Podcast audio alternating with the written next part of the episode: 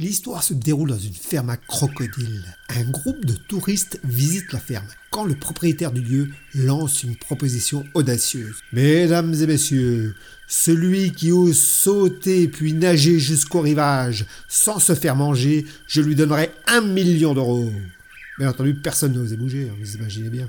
Soudainement, un homme saute dans l'eau et nage désespérément jusqu'au rivage, tout en étant poursuivi par tous les crocodiles.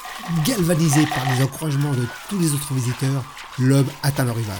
Puis le propriétaire annonce Nous avons un brave gagnant, mesdames et messieurs. Après avoir récupéré sa récompense, le gagnant, accompagné de son épouse, retourne fébrilement à l'hôtel. À son arrivée, le manager de l'hôtel l'a félicité et lui a dit qu'il était très très courageux de sauter. Mais l'homme a répondu Je n'ai pas sauté, on m'a poussé. Sa femme a souri. Moralité Derrière chaque homme qui réussit, il y a une femme qui le pousse.